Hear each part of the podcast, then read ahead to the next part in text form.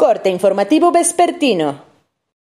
Esto es Mi Morelia Radio, el resumen preciso de los acontecimientos más relevantes con información del portal de noticias más grande de la región. Mi Morelia Radio. Bienvenidos. Este 7 de junio de 2021, estas son las noticias.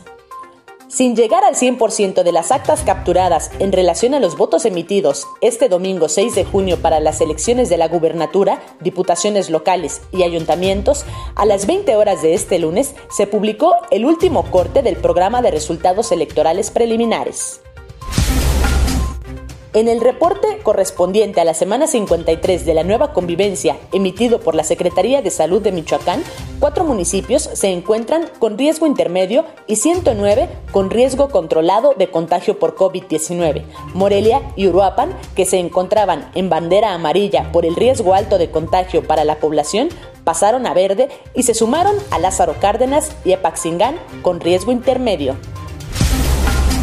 La Secretaría Académica de la Universidad Michoacana de San Nicolás de Hidalgo informó que los estudiantes de nivel bachillerato, licenciatura y posgrado concluirán el ciclo escolar a la distancia pese a que la entidad pasó a semáforo verde en el monitoreo por COVID-19.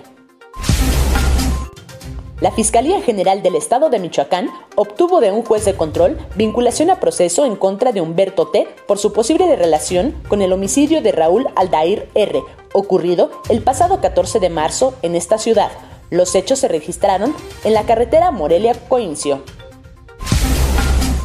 El pasado jueves, un juez federal resolvió con la negativa el segundo amparo interpuesto por la defensa de Diego Uric, presunto feminicida de Jessica González Villaseñor, que buscaba revocar la negativa del procedimiento abreviado en el caso, informó Cristo Adán González Villaseñor, hermano de Jessica. A un amparo le dieron resolución favoreciéndonos, aunque todavía pueden impugnar la decisión del juez, pero ya salió el segundo, mencionó. Informó desde Morelia, Michoacán, Cintia Arroyo.